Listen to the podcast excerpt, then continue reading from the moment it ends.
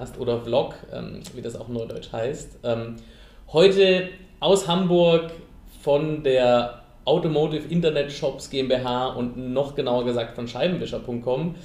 Ich sitze ganz entspannt hier bei Andreas äh, im Besprechungsraum und äh, bevor ich jetzt zu viel verrate, ähm, über dich und über euch. Ähm, mach das doch einfach mal selber. Wer bist du und was machst du eigentlich?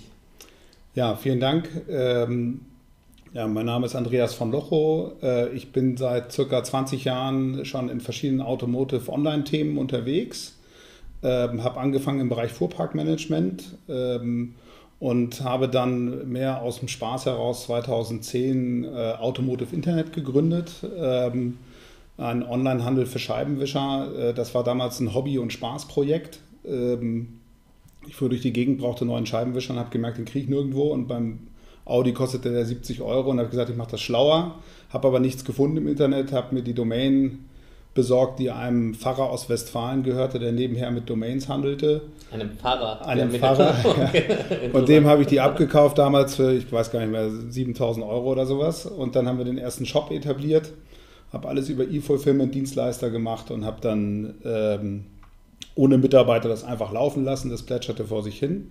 Äh, bin dann 2011 gecastet worden von Holzbrink und Rocket, um noch ein Online-Auto-Startup zu machen. Autoda, ein E-Commerce-Modell für Gebrauchtwagen, was wir 2014 verkauft haben an die Mein Auto mhm. Äh, GmbH.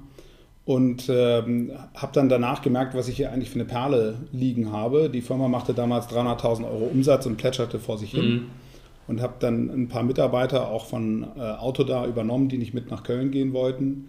Und seitdem starten wir eigentlich sehr stark durch. Ähm, haben, werden jetzt dieses Jahr knapp 3 Millionen Euro Umsatz machen, äh, letztes Jahr 2,1. Und so wachsen wir ganz gemütlich. Ähm, hm. Und das mache ich 70 Prozent meiner Zeit. In der sonstigen Zeit bin ich in verschiedenen Auto-Online-Projekten in der Automobilindustrie beschäftigt.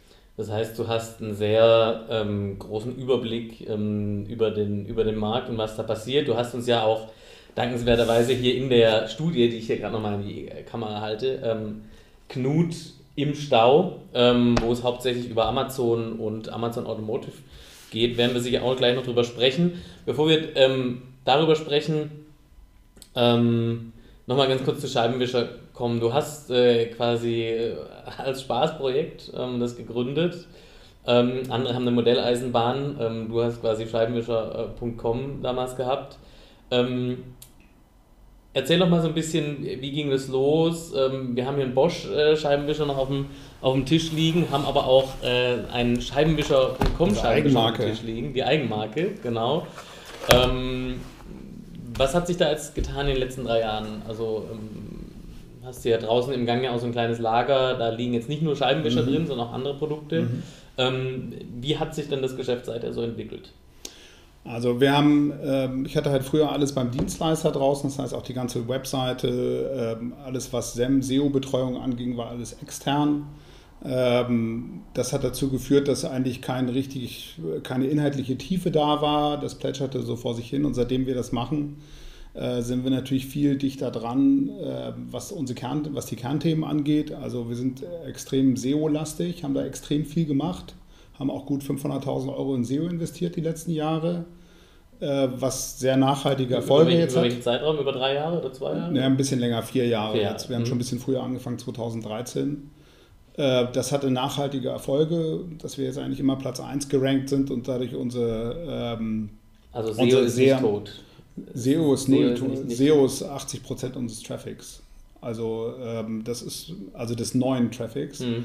Ähm, und AdWords äh, versuchen wir immer weiter zu reduzieren. Äh, das klappt auch eigentlich ganz gut. Also das eine ist, dass wir sehr viel im Bereich Online-Marketing gemacht mhm. haben, äh, sowohl on-site als auch off-site. Ähm, wir haben die Produkte weiter vorangetrieben. Wir hatten früher nur ein, ein, kleines Sortiment, eigentlich von Bosch, muss man sagen. Und äh, wir haben das mittlerweile erweitert, eben auch um eine Eigenmarke, die sehr gut ankommt, ähm, die wir von einer Bosch-Tochter produzieren lassen für uns. Und äh, haben das Sortiment auch um weitere Produktkategorien erweitert. Das kommt im Übrigen daraus, dass wir eine sehr starke Kundennähe entwickelt haben. Das war eigentlich so unser Hauptziel, das ist auch der Hauptunterschied dass wir versuchen, von einem reinen E-Commerce-Player wegzukommen, weil das kann auch irgendwie Amazon und eBay, mhm. das können auch andere. Wir brauchen mehr inhaltliche Tiefe und dieses Produkt Scheibenwischer klingt erstmal banal, es ist aber dann doch ein bisschen komplexer, als man so denkt. Äh, mhm. insbesondere wenn man versucht, sich äh, in so ein Kundenhirn einzudenken, ähm, was da für Prozesse abgehen, wenn er an seinen ollen Scheibenwischer denkt. Mhm. Ja? Er denkt nämlich erstmal gar nicht dran, sondern er denkt dann dran, wenn's, äh, wenn er ihn wirklich benötigt. Und dann sieht er verschiedenste Hindernisse, was er jetzt tun soll. Das fängt an von der Produktauswahl, Angst vor der Montage, vor der Demontage des mhm. Alten. Es gibt also viele Barrieren, die dazwischen sind und die muss man halt einigermaßen smart lösen. Und da haben wir viel gemacht und dadurch äh, konnten wir kontinuierlich also ähm, unsere Conversion steigern. Äh, das ist einer der Haupttreiber, äh, natürlich gepaart damit, dass wir mehr Kunden über unsere guten SEO-Maßnahmen akquirieren konnten. Du hast ja schon gesagt, ähm, so rein Scheibenwischer online verkaufen ähm, ist jetzt nicht so eine große Herausforderung. eBay Motors ähm, gibt es, glaube ich, gefühlt mittlerweile seit 20 Jahren. Ähm, mhm. Und ich glaube, eBay ist an sich ja auch schon gerade mit diesem Thema Autoteile ähm, recht, groß, recht mhm. groß geworden. Ähm, Amazon, wie gesagt, äh, da unterhalten wir uns gleich nochmal drüber. Ähm, was ich spannend finde, ist aber schon, du hast ja dann im Endeffekt äh, 2011, 2012 angefangen zu sagen, na, ich mache jetzt hier so einen so einen Nischenshop und ähm, eigentlich ähm, quasi gegenläufig zu dem, was man so denkt, was gerade noch Sinn macht, und zwar mhm. in, einer, in einer sich äh, amazonisierenden Welt ähm, Nischenshops zu machen. Mhm. Ähm, aber ich meine, ihr entwickelt euch positiv, ihr wächst, ähm, aber wird es quasi, also wie viel Platz ist da noch in der Nische, ähm, wenn man ähm, wenn man sich überlegt, äh, dass ähm, ja, wenn du an SEO-Traffic hängst, äh, aber im Kunden B2B wie B2C äh, vielleicht irgendwann gar nicht mehr bei Google äh, suchen, sondern bei Amazon. Ähm, äh, wie stellst du dich da auf als Nischenshop in so einer Plattformökonomie? Also es sind jetzt verschiedene Aspekte, die da zusammenkommen. Also zum einen ist es so, dass wir wissen, dass unser, unser Segment äh, noch extrem offlineig ist. Also äh, dieses Segment hm. Scheibenwischer äh, wird zu 93 Prozent noch offline verkauft. Nur 7 Prozent sind online. Das heißt, wir haben noch einen, einen Gesamtmarkt, der ganz gut äh, wächst. Ähm, hinzu kommt natürlich, äh, dass wenn man in so einem Vertical sich spezialisiert, äh, man sich schon abgrenzen kann, auch gegenüber Amazon, mhm. die natürlich in so ein Vertical nie so tief reingehen werden. Äh, es sei denn, Sie würden es jetzt als Hauptfokusthema irgendwie identifizieren, was ich bisher nicht glaube und auch nicht sehe. Also Scheibenwischer. Ähm, der Scheibenwischer an sich. Scheibenwischer an sich. Ähm, aber der Scheibenwischer an sich ähm, führt eben auch, äh, und ich glaube, deswegen ist die Nische auch interessant. Äh, also erstens äh, werden in Deutschland jedes Jahr 45 Millionen Scheibenwischer verkauft. Mhm. Also es ist, äh, die Nische ist auch dann wiederum groß. Ähm, und äh, der Scheibenwischer dient interessanterweise dazu, einen gewissen Kunden zu identifizieren. Und das muss man vielleicht auch nochmal in, in starker Abgrenzung zum Thema Autoteile sagen. Also wir machen keine Autoteile. Autoteile ist halt was anderes. Mhm. Autoteile ist wirklich die Bremsscheibe oder der Auspuff und mhm. das ist ein spezieller Kunde. Das ist der Kfz-Teile 24-Kunde. Mhm. Ähm, also wir nennen den Business to Professional, gar nicht to C, sondern mhm. B2P jetzt gibt es wahrscheinlich irgendwann das ganze Alphabet durch, aber ähm, das, soll, so ein bisschen, soll so ein bisschen abgrenzen äh, und der kauft natürlich extrem stark über Preis. Das haben übrigens auch damals, gab es ja schon die Dapatos dieser Welt, die relativ mhm. groß waren, die aber genau diesen Kunden adressiert haben. Und der kennt, weiß genau, was er für ein Produkt haben will, die Brembo-Bremsscheibe oder die ATE-Bremsscheibe und dann verkaufst du die über Preis und Verfügbarkeit. Mhm. Und wir haben den normalen Endkunden als Zielgruppe. Also ähm, ich sage mal, wir würden lieber Werbung in der Brigitte machen als in der Autobild. Ja? Mhm, okay. Und äh, ich glaube, das zeigt es auch, weil das ist ein Produkt, das kann eigentlich jeder noch irgendwie, der auch zwei linke Hände hat, an seinem Auto selbst wechseln. Das ist mhm. eine so eine der letzten Bastionen, die geblieben sind am Auto. Aber darüber identifizieren wir halt einen bestimmten Kunden und wir haben halt gemerkt, dass wir dem dann auch sehr viele Komplementärprodukte verkaufen können. Und das sind eben natürlich alles naheliegende Reinigungsprodukte, mhm. Pflegeprodukte. Ähm, wir etablieren gerade das Thema Fußmatten, Gummimatten, ähm, was ein Riesenbrett ist, habe ich total unterschätzt. Ähm, aber da gibt es einen Riesenbedarf danach, nach dem Thema. Ähm, also wir machen sehr viel Kundenumfragen, sind ganz eng am Kunden dran. Mhm. Und 40 Prozent unserer Kunden sagen, dass sie Interesse am Thema Gummimatten haben. Ja, also okay. Also das zeigt wieder, das ist so eine Nische, die man eigentlich ja. unter, ähm, die sich normalerweise in den Amazon-Kategorien so verlieren würde irgendwo, wo es aber doch sehr viele Menschen gibt, die genau dafür ein Bedürfnis haben. Wenn, ähm, wenn man das so ein bisschen vergleicht, ähm, dann seid ihr jetzt auch in einem, in einem Markt drin, du sagst 93% sind offline. Ähm, der Markt ist ja auch extrem fragmentiert. Ähm, es gibt die, äh, ja, ich sag mal, die freien Werkstätten, die dieses Thema sicher bedienen. Dann gibt es die Vertragswerkstätten, dann gibt es die Werkstattketten, die ATUs mhm. dieser Welt, aber auch Baumärkte, die Scheibenwischer verkaufen und ähm, ja, Tankstellen und so weiter und so fort. Ähm, ja, Tankstellen eigentlich fast nicht mehr. Tankstellen haben es eigentlich alle rausgeschmissen, ja. ja. Also, warum ist es denn heute so, dass, ähm, dass ein Unternehmen wie ihr da online sich ähm, sag mal, so klar positionieren kann? Ist es wirklich der Vorteil, in seinem Vertical zu wachsen und dann sagen, bestehende Kundenbeziehungen zu nutzen, indem er denen halt äh, äh, auch noch die Reinigungsmittel äh, mitverkauft? Liegt es daran, dass äh, die etablierten Anbieter da, äh, sag ich mal, in der Breite so zu kämpfen haben, dass sie einfach quasi in jedem Vertical sagen, erstmal, erstmal verlieren oder, oder woran, woran liegt das? Also es gibt so ein paar Punkte, die dafür relevant sind. Vielleicht der wichtigste, ähm, die Kunden suchen nicht über das Produkt, sondern über ihr Fahrzeug. Mhm. Das heißt, die wissen nicht, dass sie den Bosch, was haben wir hier, A856S brauchen, sondern die wissen, dass sie ein, was ist das jetzt, ein Mini Cabrio aus 2014 haben, wenn sie überhaupt das Baujahr kennen. Mhm. Ja, aber die ja. wissen, dass sie ein Mini haben ähm, und das heißt, das ist schon der Start der Produktsuche. Und äh, das führt natürlich bei ähm, Unternehmen, die eher in die Breite gehen, äh, dazu, dass du sehr unqualifizierte Ergebnisse auch hast. Und äh, da ist, das ist unser großer USP in dem Segment, also in dem Teil. Äh, wir haben eine komplett eigen geschriebene Datenbank. Also wir nehmen auch keine Daten, die ähm, sonst verfügbar sind. TechDoc ist der größte Anbieter. Mhm. Also alle, die, die im Autoteilebereich sind, kennen das als Basis. Ja. Äh, mit denen arbeiten wir nicht, weil wir wissen, dass diese Daten nicht endkundentauglich sind. Also haben wir eine komplett eigengeschriebene mhm. Datenbank, die wir auch ständig fortschreiben, die so einfach in der Usability ist, dass die Kunden, also wir haben innerhalb unseres Produktfinders eine Absprungquote von 3%. Ja, also anscheinend ist es so, dass 97% durch unseren Produktfinder zumindest dann direkt zum richtigen Produkt kommen. Und das sind natürlich so Spezialitäten, die, die dich abgrenzen. Wir haben ja vorhin kurz äh, euer Dashboard hier gesehen und äh, die, die, die Conversion Rates, die wir jetzt natürlich hier nicht äh, öffentlich machen werden, aber die, die sprechen, ja schon, sprechen ja schon für euch. Ähm, wenn ihr so einen Kunden dann akquiriert habt über SEO zum Beispiel, ich meine, da mhm. haben sich die 7000 Euro für die Domain ja äh, gut, äh, wahrscheinlich schon gut bezahlt gemacht. Mhm. Ähm, wie baut ihr dann so einen Kunden auf? Weil für euch mhm. ist es ja mhm. wahrscheinlich auch schwierig, ähm, sagen, mit so einem One-Off-Geschäft irgendwie ein vernünftiges Business aufzubauen. Mhm. Ähm, ähm, wie oft brauche ich eigentlich neue Scheibenwischer und wie schlagt ihr daraus Kapital?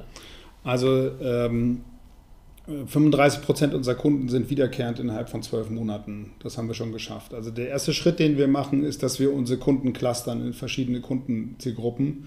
Weil ich sage mal, natürlich Erna aus Berlin mit einem zehn Jahre alten Clio, die 5000 Kilometer fährt, hat ein anderes Bedürfnis. Mhm als beispielsweise, wir haben auch die Johanniter äh, für ihre Einsatzfahrzeuge, mhm. die dann gleich für 20 Fahrzeuge bestellen. Die bestellen alle drei Monate Scheibenwischer.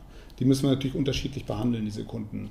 Und wir clustern das jetzt in 15 verschiedene Kundenzielgruppen, die wir haben, die unterschiedliche Bedürfnisse haben und die bearbeiten wir auch anders. Also das heißt, die einen bekommen äh, schon den direkten Produktlink ähm, nach einer gewissen Zeit geschickt und Erna kriegt das eben erst nach 18 Monaten mhm. und nicht nach sechs. Äh, den Fuhrparkleiter der Johanniter richten wir ein eigenes Businesskonto ein, äh, wo er also dann auch auf Rechnung bestellen kann. Ähm, der hat oftmals verschiedene Standorte. Äh, da werden gleich die Lieferadressen hinterlegt, mhm. aber er möchte eine zentrale Abrechnung haben mit einer Zuordnung mit Kennzeichen und so weiter, damit er das den Kostenstellen zuordnen kann. Also so individuell gehen wir da schon vor. Und das führt natürlich dann da zu dem Ziel, den Customer Lifetime Value, den berühmten, natürlich zu erhöhen ähm, indem ich den Kunden kontinuierlich dann auch äh, begleite. ähm, die Kunden sind extrem treu. Also ähm, das ist sicherlich, das kannst du besser sagen, aber ein generelles Phänomen, wenn ich einmal Vertrauen zu einem Shop aufgebaut mhm. habe und etwas funktioniert hat, dann bestelle ich auch wieder bei dem. Also das merken wir auch am Kundenfeedback, was wir haben. Ähm, das ist eigentlich so der Hauptweg, mit dem wir uns unsere Kunden, die wir einmal vorne über SEO oder über andere Maßnahmen äh, uns akquiriert haben, ähm, dass wir uns den treu halten, als Stammkunden halten. Jetzt ist es ja gerade im, im Automotive-Bereich und alles, was so B2C, aber ne, du hast ja auch schon gesagt, Johanniter, äh, die, die Helgoland-Fähre ist euer Kunde. ähm, das sind ja schon B2B-Kunden. Mhm. Ähm, auch mit einer anderen Bedarfsstruktur und auch andere sozusagen äh, andere, andere Beschaffungsziele. Ähm, aber das fällt gerade auf im, im Automotive-Bereich, dass es schon viele Verticals gibt im Vergleich zu, zu, zu anderen Branchen. Ähm, es gibt so einen Reifen direkt, es gibt äh, nach wie vor noch Tirendo ähm, ähm, und äh, es gibt so also äh, verschiedene, sag ich mal, je nach Kupplung.de, Kupplung genau. Kupplung, sehr also erfolgreich. Gibt, genau, es gibt ja. so verschiedene äh, quasi so gefühlt, wenn man einmal ums Auto rumläuft, hat man irgendwie so mhm. äh, 20 mhm. Nischen, wo jede, wo, wo es auch durchaus große, äh, durchaus große Nischenshops dann gibt. Mhm. Woher kommt das und warum ist nicht so ein, so ein Reifen direkt? Der müsste ja eigentlich äh, auch sehr gut äh, Scheibenwischer verkaufen können. Ähm, ja, also ähm, das kann ich jetzt natürlich für Reifen direkt nicht so richtig äh, beurteilen. Ähm, man merkt, dass viele dieser Player noch, ich sag mal, aus der 1.0 Phase kommen ähm, und sehr linear ein Produkt verkauft haben und ich glaube, die gerade dieses Thema Kundenverständnis nicht so aufgebaut haben. Mhm. Und das heißt, deren Folgemarketing, um den Kunden äh, auch zu Folgegeschäft zu bringen, noch sehr im Gießkannenprinzip läuft und über Newsletter und über übliche Ansprachen ähm, und dass sie sich nicht so stark auf den Individualkunden eingestellt haben. Ähm, hinzu kommt natürlich, dass das Thema Reifen, also es ist immer ein Abgrenzungsproblem zwischen Autoteilen und Reifen gehören für mich fast mehr in dieses Autoteile-Segment rein äh, und Autozubehör. Mhm. Und wir sind in einer anderen Kundenansprache, das heißt, den können wir auch anders bearbeiten. Äh, die Reifen.coms dieser Welt und Reifen direkt dieser, Welt, äh, direkt dieser Welt haben das große Problem, dass es extrem vergleichbar ist äh, extrem preisgetrieben, äh, was das Ganze angeht. Und äh, dadurch erschließen sie sich immer nur einen Kunden für einen Verkauf, weil sie keine, kein Konzept haben, wie sie die äh, in der Folge bearbeiten wollen. Und da sind, gehen wir ein bisschen anders vor. Das ist auch einer der Gründe, jetzt nochmal, wenn wir schon auf Amazon eingehen, warum wir uns mit Amazon schwer tun, ähm, weil ich natürlich dort kein Folgegeschäft generieren kann. Mhm. Ja, also kann ich einmal ein Produkt verkaufen und hab, äh, baue kein Kundenverständnis auf. Das ist aber der Treiber für das, was wir haben, weil nur so können wir auch äh, versuchen, nicht das Thema Preis im Vordergrund zu haben.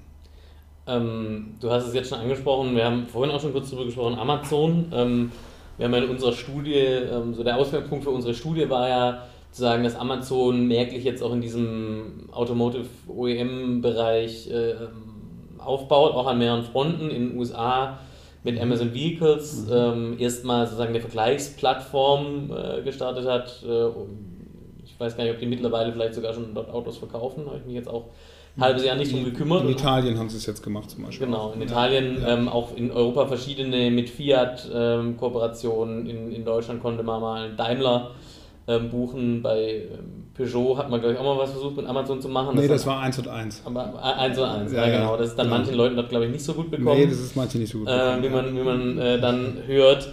Ähm, Amazon Automotive, äh, merkt man die heute schon in dem Autozubehörmarkt? Ähm, und äh, was, ist, was ist da so deine Einschätzung? Also ist es quasi auch ähnlichen Markt den Amazon in so einer gewissen stoischen Gelassenheit jetzt aufrollen wird und äh, wie, wie wirkt sich das auf euer Geschäft aus? Also bisher merken wir nichts davon, äh, was das unmittelbare Geschäft angeht. Ähm, es ist auch nicht spürbar, dass wir Druck bekommen ähm, von anderen Händlern oder auch von Herstellern, dass sie uns darauf hinweisen. Was man merkt, ist, dass Amazon sich positioniert, was das Ganze angeht, mhm. durch verschiedenste Aktivitäten, mhm. die akquirieren Personal in dem Segment, mhm. die gehen auch an die Hersteller schon ran, äh, um dann äh, da in den Direktvertrieb zu kommen. Äh, ich vermute, dass sie dann im nächsten Schritt natürlich auch an die WKZs ran wollen, mhm. an die Werbekostenzuschüsse ähm, und sich die Werbebudgets sichern wollen, wie sie es ja in anderen Segmenten auch gemacht mhm. haben. Ähm, wie die Hersteller darauf reagieren, weiß ich noch nicht. Ähm, bisher spüren wir sie nicht, aber wir werden sie sicherlich äh, spüren. Ob das jetzt einen unmittelbaren Einfluss auf unser Geschäft hat, kann ich jetzt noch nicht sagen. Äh, also ich hoffe eigentlich mehr, dass es äh, das Gesamtsegment hebt. Ähm, eigentlich, also belebt ja so eine Konkurrenz das mhm. Geschäft auch. Äh, in dem Sinne, dass die Kunden doch mehr Aufmerksamkeit darauf bekommen, dass ich bestimmte Produkte auch einfach online kaufen kann. Ähm, weil das ist etwas, was wir in der Resonanz bei Neukunden merken.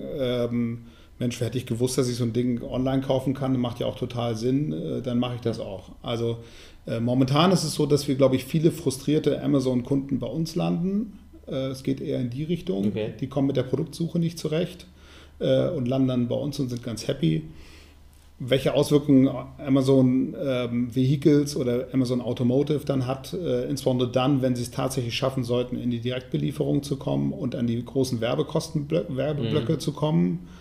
Ähm, das kann ich noch nicht beurteilen, aber das hätte sicherlich gravierende Auswirkungen. Siehst du denn ähm, darin, wir haben ja in, so, in so, unserer Studie zum Beispiel geschrieben, dass es bei manchen Autoteilen, also wenn man jetzt mal aus der Herstellerperspektive spricht, und da sind wir schon eher bei Autoteilen, jetzt nicht unbedingt beim Zubehör, ähm, äh, also ne, in vielen anderen Branchen, so, sobald ich als Hersteller direkt mit Amazon kooperiere, dann ist mein etablierte, sind meine etablierten Händler da und äh, listen mich aus oder drohen mit Auslistungen. Jetzt, wenn ich, ähm, keine Ahnung, Hersteller von Bremsscheiben bin, ähm, dann ist es ja eigentlich selbst für Händler schwierig, äh, den auszulisten, weil äh, die Kunden wollen halt genau dieses, dieses ja. Produkt, diese Brembo-Bremsscheibe oder, weiß ich nicht, die BBS-Felgen. Ähm, ja.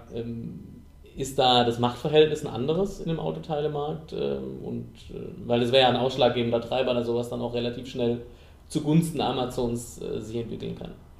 Ja, ich glaube, ähm, dem Hersteller äh, vorzuschreiben, kein Direktgeschäft mehr zu machen, das äh, haben wir, glaube ich, überwunden, den Bereich. Das ist ja, äh, ich glaube, das hat auch der Handel mittlerweile verstanden, dass, äh, dass das so passieren wird. Es ist ein Pricing-Thema. Es ist letztendlich eine Frage, inwieweit ich meine, meine, mich wie weit von meinen UVPs wegbewege.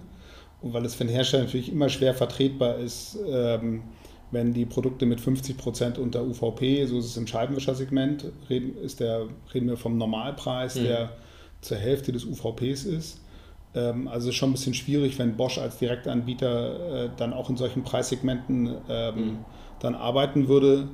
Ähm, also ich denke, das ist das Entscheidende äh, und ist deswegen so ein bisschen produktabhängig, inwieweit äh, der Marktpreis äh, noch irgendwie gehalten wird. Also so eine Firma wie Thule beispielsweise mhm. ist da extrem fit. Ähm, also die schaffen das extrem gut, ähm, nicht zu weit von ihren UVPs weg zu sein, und zwar was den Gesamtmarkt angeht und sind da auch sehr hinterher. Und wenn ich das schaffe, dann kriege ich auch kein Problem mit dem Normalhandel. Wie, wie schafft man das? Also, ich meine, das ist ja Versuchen, ähm, tun es ja viele. Ähm, wie schaffe ich das, ohne da äh, kartellrechtlich in Bedrängnis zu kommen? Naja, es geht natürlich um Warenströme. Ne? Und es geht natürlich darum, weil das Hauptproblem sind ja internationale Warenströme, die ich da habe. Und das mhm. ist natürlich bei Amazon dann noch also transparenter. Also Reimporte, natürlich Graumarktware. Das ist das, was dann gerade über solche Player wie Amazon dann auf den Markt drückt. Überlagerte Ware, überalterte Ware. Das ist bei uns ein Riesenthema, äh, gerade was eBay angeht. Mhm. Wissen wir, dass viel Plagiate verkauft werden, viel überlagerte Ware, die dann irgendwo aus Rumänien kommt. Ähm, und das muss der Hersteller also zumindest einigermaßen steuern. Und das ist auch etwas, was, ähm, ich bin jetzt kein Kartellrechtler, aber wo, wo ich natürlich schon mit meinen Händlern äh, oder über meinen Vertrieb das steuern kann, wenn ich in Rumänien auf einmal 300 Prozent mehr Verkauf habe, dann muss ich mich schon fragen, äh, was da passiert, gerade in dem Markt. Mhm. Ja. Und sehr schlechtes Wetter in Rumänien. Gerade wahnsinnig schlechtes Wetter in, in Siebenbürgen. Ja, und, ja. ja. also das, ähm, und ich glaube, diese Internationalität, was die Warenströme angeht, auch eine neue Entwicklung ist. Und mhm. gerade so ein Amazon ähm, schafft dann natürlich nochmal eine ganz andere äh, Transparenz, was das angeht. Und da ähm, haben sie noch nicht ihr klassisches mehrstufiges Handelsdenken verlassen, dass sie sagen, ich habe einen Großhändler, der kriegt eine Ware und der verkauft die lokal. Ähm, vielleicht war es auch noch nie so, aber äh, ich sag mal, solche Märkte machen es dann extrem transparent. Und wenn ich das nicht im Griff habe, dann brauche ich auch nicht selber anfangen, bei Amazon zu verkaufen. Mhm. Weil äh, wenn ein Hersteller anfangen würde, zu UVP oder 10% runter oder sowas die Ware anzubieten, dann ist das eine Dead Cow. Dann brauche ich gar nicht anzufangen damit.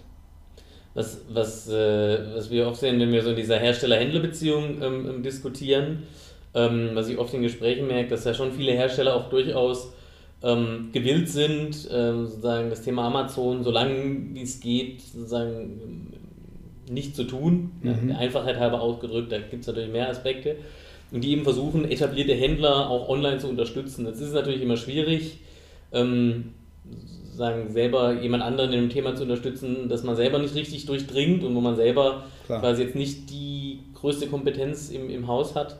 Ähm, aber was ist denn jetzt aus deiner Perspektive, was, was kann ich denn als Hersteller tun, um wirklich Händlern, auch Händlern wie euch, also alles, was irgendwie mit meinen Produkten handelt und nicht Amazon ist in, in erster Linie, ähm, die zu unterstützen? Geht es da am Ende des Tages ganz unromantisch auch um WKZs? Äh, oder oder was, was sind denn da die Dinge, die ich tun kann? Also natürlich geht es auch um WKZ, äh, weil der Kunde ist online und sucht online. Also das ist ja auch interessant, auch bei solchen Produkten wie unseren, dass es einen großen Teil gibt, der sich erst online orientiert, so wie es ja im Automotive-Segment mhm. oft so ist und dann aber offline kauft. Das heißt aber, es gibt also eine gewisse Steuerung. Genau, effekt Genau. Mhm. Und ähm, das muss auch reflektiert werden. Äh, ich als Hersteller muss aber meine Kanäle verstehen, die ich habe. Und ich darf natürlich nicht nur auf einen Amazon oder wer sich schließlich auch, auch bald folgen wird, ist ein Alibaba. Äh, das mhm. sind für mich so die beiden großen, die in den nächsten zehn Jahren anstehen. Vielleicht kommt da noch ein dritter dazu, aber mir fällt da jetzt keiner ein, der das sein sollte. Mhm. Ähm, natürlich darf ich das, natürlich werden die kommen und natürlich sind die auch relevant, ja, und die werden auch die größte Relevanz haben.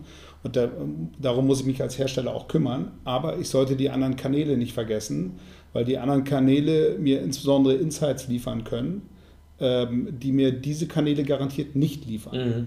Und äh, da muss ich als Hersteller halt höllisch aufpassen, weil das online kommt und das online der relevante Verkaufskanal wird in der Zukunft. Ich meine, über das Stadium sind wir hinaus. Ja, das, dieses verrückte Internet, ja, geht, da, dieses verrückte Internet nicht, geht nicht wieder weg. Täusch dich, da, ja? täusch dich da nicht. Äh, die, nicht bei allen so, aber wir zwei sind, glaube ich, äh, auf jeden Fall mal. Vielleicht der eine oder andere, der hier zuhört oder zuschaut.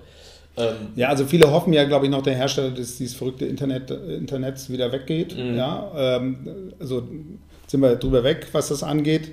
Ähm, das heißt, ich darf als Hersteller auf deine Frage nochmal bezogen nicht den Fehler eingehen, nur auf diese Kanäle zu mhm. setzen, weil sie mir eine gewisse Reichweite liefern, sondern ich muss mir auch überlegen, äh, welche Insights kann ich generieren aus den Kanälen, die vielleicht auch einen Einfluss auf mein Produkt und auf meinen Kunden haben und auf das, was ich für den Kunden entwickle. Das ist das, was ich eingangs sagte im Vorgespräch. Ähm, das, was momentan offline im Verkaufsgespräch an Insights generiert wird, äh, ist ja in den vergangenen Jahrzehnten mittelbar beim Hersteller gelandet in seiner Produktentwicklung. Mhm. Und das muss ich natürlich auch zukünftig abbilden. Ich muss das offline stattfindende Verkaufsgespräch, jetzt mal dahingestellt, ob das qualitativ gut war oder nicht, aber es gab es. Ähm, das muss ich online abbilden. Und das kriege ich über Amazon, Alibaba definitiv nicht mhm. abgebildet. Also muss ich mir die anderen Kanäle nehmen und muss die insbesondere verstehen, muss die unterstützen und kann aber gleichzeitig von denen auch einfordern, was die auch gerne machen, äh, Feedback an den Hersteller zu geben. Und äh, gerade wenn man so in einzelne Verticals eingeht, BBS-Felgen, Bosch-Scheibenwischer oder was auch immer, baust du natürlich viel Know-how auf, was für den Hersteller relevant ist. Also du würdest als CEO von so einem Hersteller auf jeden Fall ähm, mehrgleisig fahren. Mehrgleisig fahren. Würdest, du würdest definitiv ähm, ähm, dich mit Amazon intensiv auseinandersetzen. Du würdest aber auch definitiv dich mit Online-Händlern auseinandersetzen, die ähm, heute auch noch ein gutes Geschäft machen. Wahrscheinlich die, die eben sagen, einen hohen Umsatzanteil schon haben an diesem Online-Umsatz oder eben starke Zuwachsraten und da, ähm, weil du dann einen anderen, ganz anderen Zugang zu Daten dir bekommen ja, kannst, wenn du es clever klar, machst. Du kannst ja profitieren davon und das siehst du ja in dem Bereich, wenn du so eine Firma wie beispielsweise Notebooks billiger siehst, mhm. sowas, die so eine Relevanz haben. Ähm, natürlich arbeiten die sicherlich äh, sehr eng mit den Herstellern zusammen und geben Feedback über die Produkte. Ähm, da werden Produkttests schon vorab gemacht vom Launch, äh, weil ich natürlich genau definieren kann, ich kann dir 1000 Toshiba ähm, potenzielle Kunden geben und kann mit dir schon Produkte testen, mhm. bevor ich sie überhaupt auf den Markt mhm. bringe. Mach das mal mit dem Amazon oder Alibaba. Mhm. Ja, das kannst du vergessen. Und wenn du so ein Amazon Automotive siehst oder Vehicles, Vehicles, da legst du dein Profil deines Autos an, dann wird er dich automatisch erinnern, dass du vielleicht einen Scheibenwischer brauchst. Aber wenn Bosch nicht auf das eingeht, was Amazon haben will, dann verkaufen die ihm halt irgendeine chinesische Ware, auf die sie 10.000 positive Kundenrezessionen haben. Das kauft der Kunde genauso. Und dann ist Bosch auch raus aus dem Geschäft. Wenn sie ihnen margenmäßig oder als WKZs oder mhm. Werbekosten nicht das geben, was sie haben wollen. Ich meine, das hat es ja in den USA schon in verschiedenen Beispielen mhm. gegeben ja. dazu. Warum sollte das jetzt hier anders sein? Und das ist im Automobilhandel genau das Gleiche. Also der eine oder andere hat vielleicht gelesen, dass, dass Ford mit Alibaba jetzt so kooperiert. Mhm. Ja, kann ich verstehen, aber da müssen sie halt wahnsinnig aufpassen, äh, weil momentan geht es natürlich nur über Preis und Kundeninsights kriegen sie zero. Also mhm. ich muss diesen Kanal befeuern, Alibaba, Amazon und so weiter, aber ich muss mir unbedingt eine eigene Unabhängigkeit aufbauen. Und ich glaube nicht, dass die Hersteller selber über einen Online-Shop direkt jetzt verkaufen können. Das haben sie in der Vergangenheit schon bewiesen, dass es nicht geht. Ist auch in den Pricing-Modellen schwierig. Mhm. Das ist ja, ja das Hauptproblem, was du hast. Aber trotzdem gibt es so viele E-Commerce-Player, die so viel relevantes Kunden-Know-how haben, was die für sich nutzen könnten. Und da steckt für mich ein Schlüssel drin. Wenn man jetzt nochmal ähm, um, über Amazon nachdenkt oder auch das Thema Marke, das du ja gerade so ein bisschen ähm, angesprochen hast, auch ähm, auf, also ne, auf so Portalen wie Amazon, ziemlich sicher auch Alibaba, ist so das Thema Marke und sozusagen deine Eigenschaft, dass du seit 200 Jahren der Premium-Hersteller von Scheibenwischern bist, ähm, gar nicht mehr so relevant äh, aus Kundensicht. Das sieht man ja in allen Bereichen. Mein, mein Lieblingsbeispiel momentan ist äh, Trennscheiben, Metalltrennscheiben. Mhm wo du selbst, wenn du Flexscheibe eingibst, was ja natürlich ein Gattungsbegriff ist, ähm, aber eben eine Marke, äh, eine, eine deutsche Premium-Herstellermarke ist, mhm. du findest auf der ersten Suchseite und ich glaube auf der zweiten keine Produkte der Marke Flex.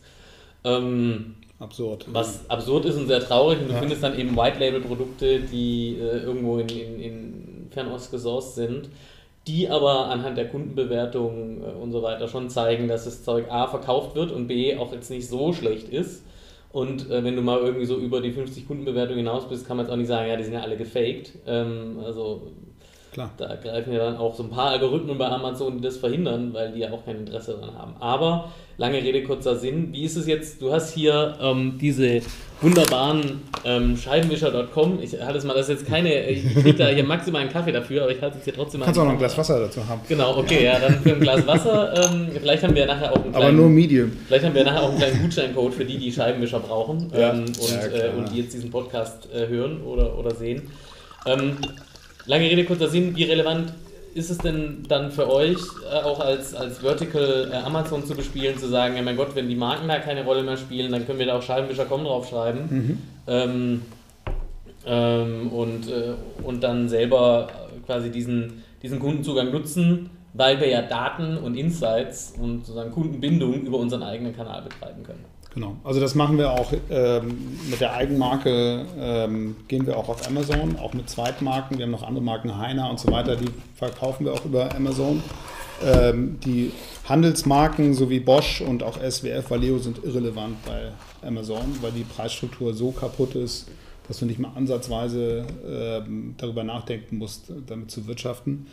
Ähm, also für uns ist generell die Eigenmarke, muss man sagen, eigentlich mehr ein Folgeprodukt, weil die Identif also die, die Kunden kommen schon über Markenprodukte grundsätzlich, die denken an Bosch, wenn sie an Scheibenwischer denken. Mhm. Wenn wir sie dann aber erstmal einmal haben. auch so. Bosch oder, oder wird, aber das ist halt natürlich eine besondere Geschichte. Wird halt auch Scheibenwischer, ja. Wird halt auch Scheibenwischer. Ja, genau, die kaufen sie in Schweden, glaube ich, wenn ich es richtig weiß.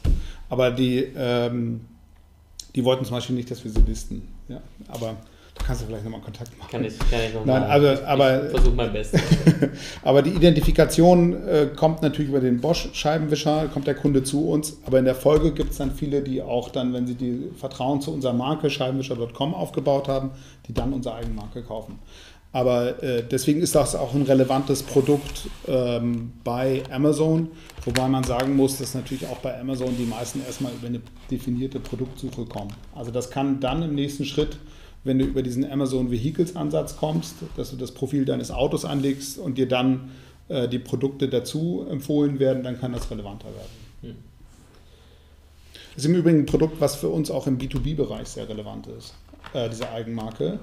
Äh, weil wir haben Firmen wie zum Beispiel Autoglaser, mhm. die bestellen dann im Monat 500 Scheibenwischer für ihre, die bieten dann an, Frontscheibe, Austausch, gibt es kostenloses mhm. Scheibenwischer-Set, dafür nehmen die dann unsere Eigenmarke. Mhm. Okay. Ja. Also der Markt ist äh, sozusagen ähm, B2B und B2C äh, mit, einer, mit einer ähnlichen, auch mit einer steigenden Relevanz online. Ähm, wenn wir jetzt mal über diesen Markt und auch das Thema Amazon versuchen, so ein bisschen hinauszuschauen und generell ähm, den, den Automobil- und Automotive-Markt uns anschauen, ähm, wir haben uns mhm. im Vorgespräch äh, uns mal kurz darüber unterhalten, da ist ja schon sehr viel im Umbruch. Es geht um autonomes Fahren, es geht um Elektromobilität. Ähm, es geht, wenn man den Nachrichten glaubt, äh, darum, dass immer weniger Leute ein Auto haben wollen. Trotzdem steigen die Neuzulassungen von mhm. Jahr zu Jahr äh, verlässlich an. Ähm, ich glaube, wir sind mittlerweile irgendwie bei über 60 Millionen Fahrzeugen in Deutschland, die registriert und angemeldet mhm. sind.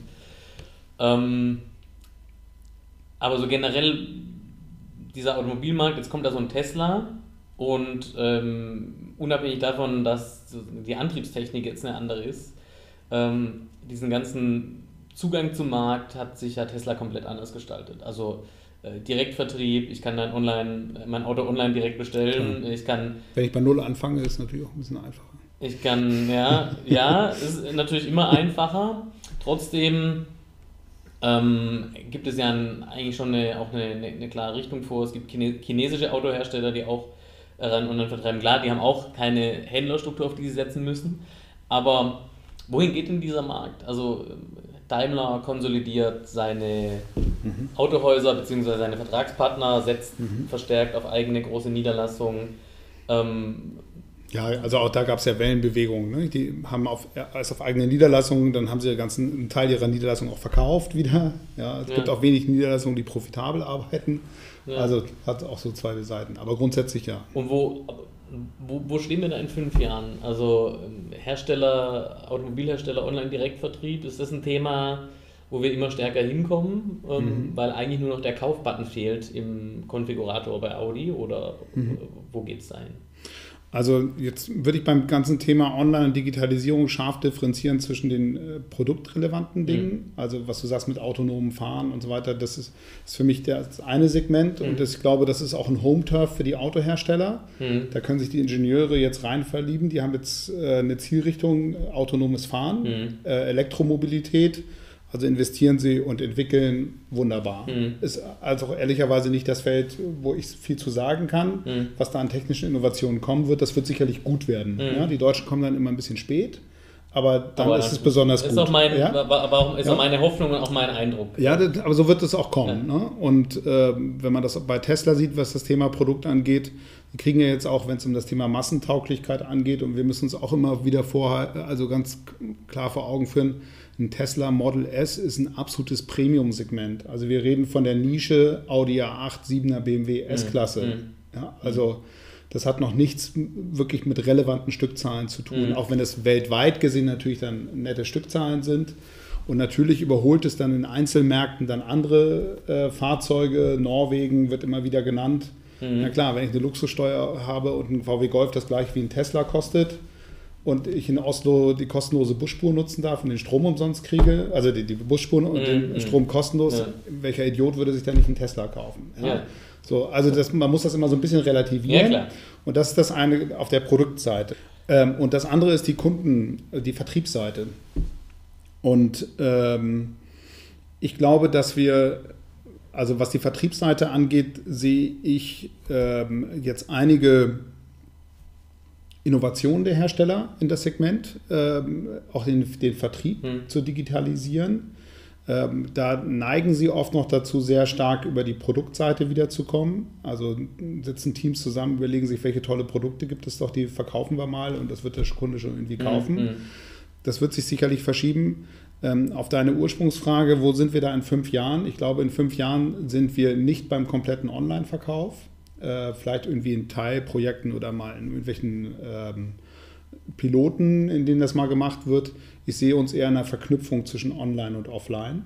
Ähm, dass du also, wenn du die gesamte äh, Vertriebskette siehst, mhm. von der Orientierungsphase oder Akquirierung des Kunden in die Orientierungsphase, in das Erstgespräch, dass wir da stärker in das Thema Online-Kommunikation und ich würde es wirklich mhm. auf diese kommunikative Ebene erstmal beziehen ähm, losgelöst davon, dass ich Fahrzeuge besser online darstelle, aber dass es zunächst in eine Kommunikationsebene führt, in die der Handel oder auch der Hersteller dann treten kann mit dem Online-Käufer oder mit dem, mit dem Kaufinteressenten, um ihn dann in einen Offline-Kanal auch zu schieben, um dann ins Autohaus zu gehen. Vielleicht wird es auch schon erste Versuche geben, mal den Warenkorb auch zu bedienen, gerade beim mhm. Thema Leasing und Finanzierung, wo ich also nicht so ein Pricing-Verhandlungsthema habe, mhm. sondern eigentlich auch direkt einen Vertrag schließen kann. Und das ist äh, dann aber auch nochmal zu differenzieren zwischen Neuwagen und Gebrauchtwagen bei dem Neuwagensegment ist es natürlich deutlich einfacher und da gibt es ja auch schon einige Player, die das erfolgreich machen, wie mein Auto oder jetzt auch äh, Vehiculum oder Firmen-Kfz, äh, diese Seiten, die, die da hochkommen.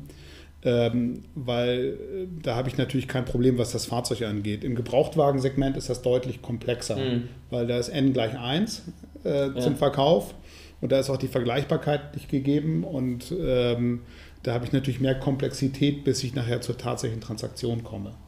Und äh, dafür gibt es noch keine richtig guten Online-Lösungen oder die meisten, die gespielt werden, sind einfach zu klein. Ja, also die ähm, gibt ja einige Vorlagen da aus den USA, BP zum Beispiel, dieses C2C-Modell ähm, äh, hat Allianz mit Abracar und so weiter jetzt äh, auch versucht, aber alles aus meiner Sicht komplett unterfinanziert. Ja, mhm. Also wenn ich davon niedrigen einstelligen Millionenbeträgen oder auch zweistelligen rede, das ist halt gar nichts für das Segment. Ja. Und ähm, wenn du dann so Player siehst. Der, ähm, ein, nee, A1-Auto? Auto 1. Auto die, 1. Auf die wollte ich gerade kommen. Also, also so ein WKDA, ja. wir kaufen dein Auto.de ja. oder Auto 1. Die haben das sehr, also hervorragend umgesetzt würde ich sagen, was für eine Relevanz man in einer kurzen Zeit aufbauen kann. Über eine Milliarde bewertet. Über, ja, ich, die aktuelle Bewertung kenne ich gar nicht, aber ich weiß, dass sie knapp 500 Millionen Investment gekriegt haben. Also das ist ja auch schon mal was. Ja, damit Kann kannst du auch schon mal was machen. Ähm, alte Frau lang für stricken. Da muss sie lange für stricken, aber ähm, und äh, dadurch haben sie natürlich eine Relevanz in einem speziellen Segment, sich in einer Geschwindigkeit aufgebaut, dass allen schwindelig wird. Ähm, ich finde es im Übrigen aber für den Gesamtmarkt gut, dass solche Player da sind, weil das rüttelt alle so ein bisschen auf mhm. und sagen so, okay, ich schaffe es also mit einem für Autohersteller ja auch total überschaubaren Budget. Mein 500 Millionen ist ja gar nichts, ehrlicherweise. Äh, und ich hoffe, dass die Hersteller das verstehen und sehen, dass das nicht nur ein zusätzlicher Verkaufskanal äh, wird, sondern dass es der Verkaufskanal ist. Und die müssten eigentlich jeder eine Milliarde investieren. Ja, und äh, in den USA fangen sie damit an. Fair.com hat vielleicht der eine oder andere mitbekommen. Mhm. Ähm, ist der ehemalige BP-Gründer, ähm, die das gegründet haben. Das ist also ein, ähm, ist letztendlich über eine Budgetlösung, kannst du einen Gebrauchtwagen äh, leasen und kannst ihn jederzeit zurückgeben oder auch austauschen. Die haben eine Milliarde Finanzierung bekommen gleich. BMW ist da ganz dick eingestiegen. Also da merkt man schon, dass so langsam was kommt. Aber ich glaube, äh, wir reden eher von Zyklen, die einer Fahrzeugmodellentwicklung äh, entsprechen von sechs bis acht Jahren. Das ist nämlich auch so das Denken, das man mhm. oft mitbekommt, dass da neue Modelle auch entwickelt werden. Wie können sich in so einer Welt, in der dann ähm, Autohersteller immer mehr zu Mobilitätsanbietern werden, ich glaube Daimler ähm, macht er auch extrem viel mit, mhm. äh, mit äh, verschiedenen, also My Taxi, Car2Go. Genau, Car2Go, mhm. ähm, Movil ähm, ist glaube ich auch noch so ein, so ein Thema. Ähm, was machen dann dann Händler? Ja, also wir haben ja zum Beispiel in Hamburg, ich habe mein, äh, mein Audi ähm, A4 bei Willi Tietke übernommen mhm. Ähm, und äh, hatte da einige einige anstrengende Themen sozusagen im, im, im Service und war da jetzt nicht ganz so zufrieden. Ähm, ähm, wo ist denn dann da noch quasi die, die Existenzberechtigung für diese großen Autohändler, Autohausgruppen ähm, in, in so einer Welt, ähm, in der ich dann online Gebrauchtwagen leasen kann und mir die vors Haus liefern lassen kann? Mhm. Ähm, was mache ich dann als Händler? Also es gibt natürlich verschiedene Bereiche. Also man muss sagen, Tietke, äh, finde ich, gehört zu den innovativsten in dem Segment. Ähm, die machen da auch extrem viel. Ähm, also die haben das schon grundsätzlich verstanden, wie relevant dieser Online-Kanal äh, okay. für sie ist. Ähm, also da, die sind über die Schockphase alle hinaus und sind jetzt schon in der Realisierungsphase, Dinge zu machen und zu testen. Äh, viele haben dedizierte Internet-Teams weil diese Agilität, die dieser Handel da schon, also der kann sich ja grundsätzlich gute Händler und, und genauso wie gute Unternehmer stellen sich auf die verschiedenen Gegebenheiten relativ schnell ein.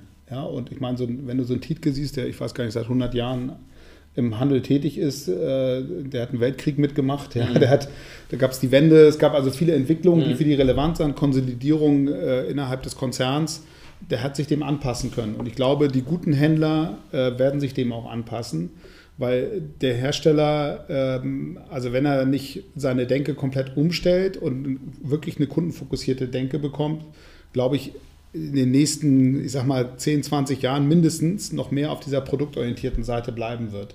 Und das, was er sich vornimmt, was die Kundennähe angeht und das Kundenverständnis, ähm, da hat der Handel noch gute Chancen, diesen Bereich für sich zu behalten und dazwischen zu bleiben. Mhm. Weil bisher hat es in der Vergangenheit, kenne ich jetzt persönlich zumindest keine Konzepte, wo der Hersteller direkt das machen konnte. Für einen Tesla war es was anderes. Ein mhm. Tesla hat einfach bei Null angefangen. Ja, wenn ich bei Null anfange, kann ich mir auch eine andere Struktur aufbauen und hole mir gleich die Leute, die diese absolute Kundennähe haben. Äh, ob das dann immer so funktioniert bei Tesla, sei nochmal dahingestellt. Mhm. Ja, ähm, aber das haben die Händler ja eigentlich schon. Also es gibt ja schon einen Grund, warum es so viele auch wirklich relevante große Händlergruppen gibt. Und wenn da zum Beispiel der größte Autohändler Europas, die Emil Frey Gruppe, sitzen in Zürich, haben, ich weiß gar nicht, 60 Standorte oder sowas, haben in Österreich alle VW und Audi Standorte gerade übernommen, wachsen wie verrückt, haben riesen Eigenkapital, denen geht es hervorragend, äh, weil die sich extrem stark immer auf die Kundenbedürfnisse einstellen konnten. Mhm. Manchmal mit einem zeitlichen Versatz von ein paar Jahren aber trotzdem immer noch agiler als die Hersteller. Und das wird sehr interessant jetzt äh, für die Zukunft. Es kann sein, dass der Erstverkauf äh, vielleicht durch den Hersteller geschieht, wenn er sein Pricing-Thema hinbekommt. Ja, bin ich mal gespannt. Aber alles, was danach vor Ort den Kundenkontakt angeht, muss natürlich über einen Händler laufen. Mhm. Ja. Also im Endeffekt, ähm, aber auch äh, kommt ja klar rüber das Thema Kundenbindung und sozusagen ähm, alles, was äh, sagen die, die, das Fulfillment von irgendwelchen Mobilitätsdienstleistungen, ähm, sich dort zu platzieren und äh, diese, diese Customer Lifetime Value, denke die es ja bei den Herstellern schon lange gibt, ähm, auch für die Händler zu übernehmen und da eben langfristig ähm, ähm Kundenbindung ähm, und, und, und Services zu betreiben. Das gelingt aber, glaube ich, wirklich nicht allen. Ne? Also eine, eine gewisse Grundgröße Absolut, absolut. Es wird einen weiteren, wie es ihn immer gegeben hat, Konsolidierungsprozess mhm. da geben. Und natürlich musst du dich schon fragen, ob an so einem Standort wie hier du, ich weiß nicht, wie viele VW und Audi-Händler haben musst. Mhm. Ähm, äh, den größten Wettbewerb machen die sich ja untereinander mhm. und nicht zu anderen Marken. Da wird es sicherlich noch eine weitere Konsolidierung geben und das ist ja auch dann gut so. Ja. Ja.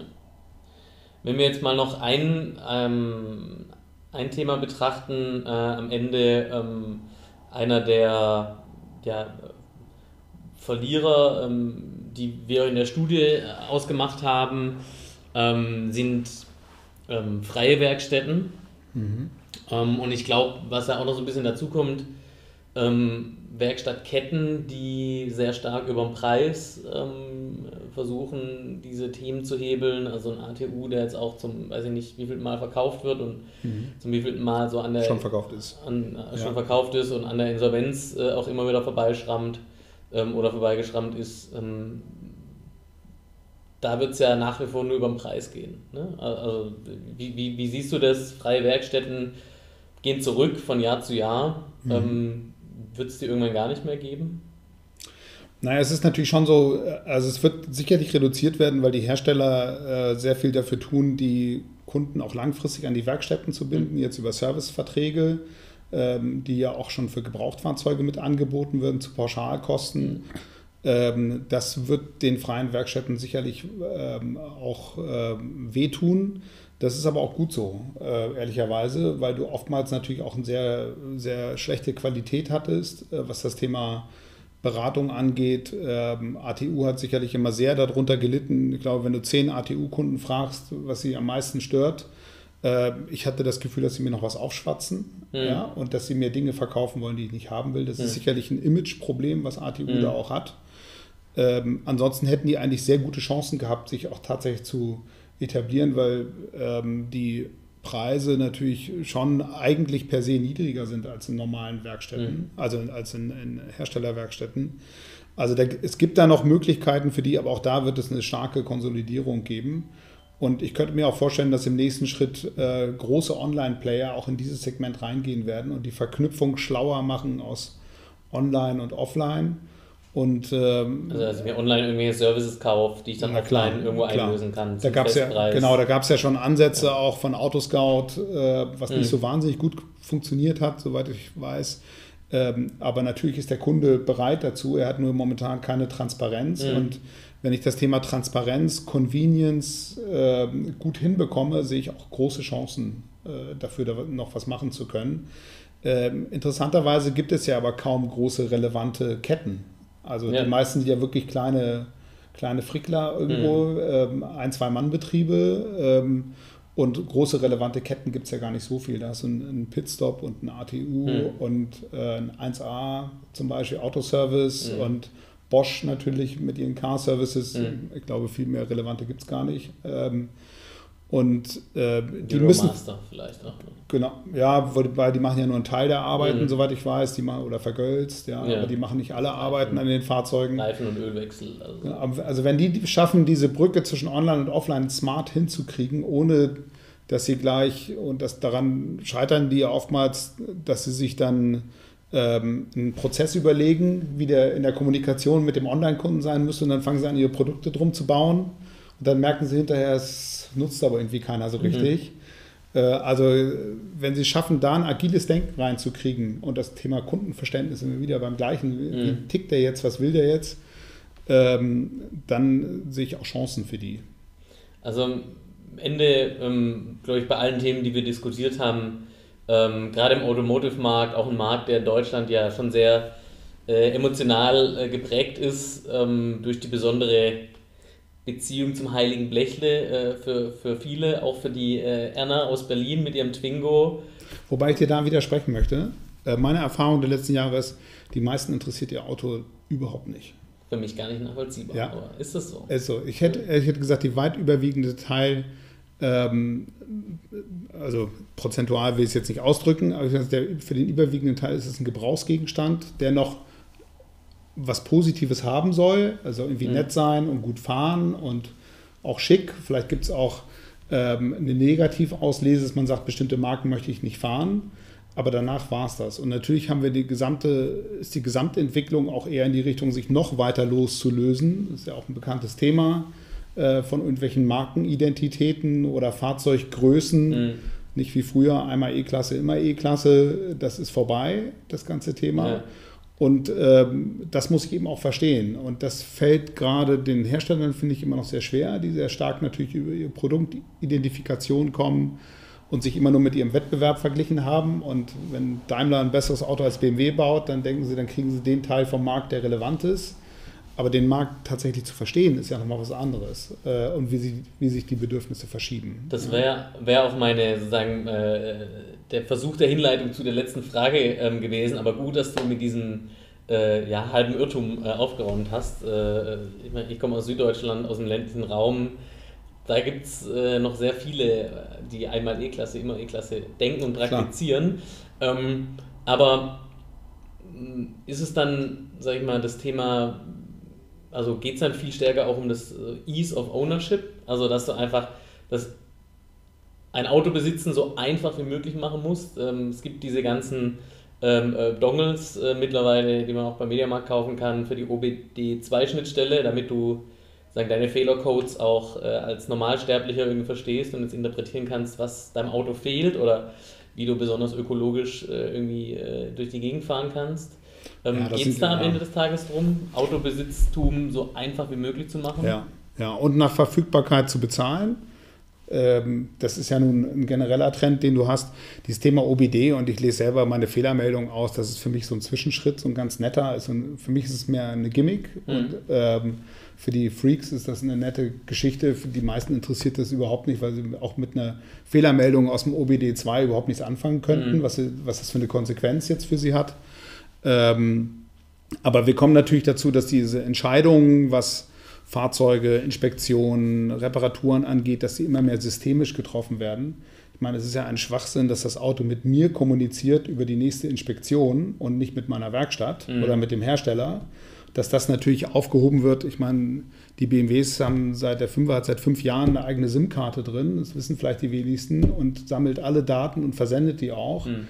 Ist doch völlig logisch, dass er im nächsten Schritt mit der Werkstatt kommuniziert und dass natürlich im übernächsten Schritt die Karre Gott sei Dank auch alleine in die Werkstatt fährt. Ja? Und ich da nicht mir irgendwie einen mühsamen Termin machen muss, mhm. ja? wo ich schon glücklich sein kann, wenn ich einen bekomme. Ja? Zwischen äh, ja? 9 und 16 Uhr. Zwischen 9 und 16 Uhr und zum Abholen muss ich dreimal nochmal anrufen, ob der jetzt wirklich fertig ist oder mhm. nicht und ist dann leider doch nicht fertig. Mhm. Also jetzt ein bisschen sehr pauschal und vereinfacht, aber das sind, wir entwickeln uns eher zu systemischen Entscheidungen, die getroffen werden in dem Segment. Mhm.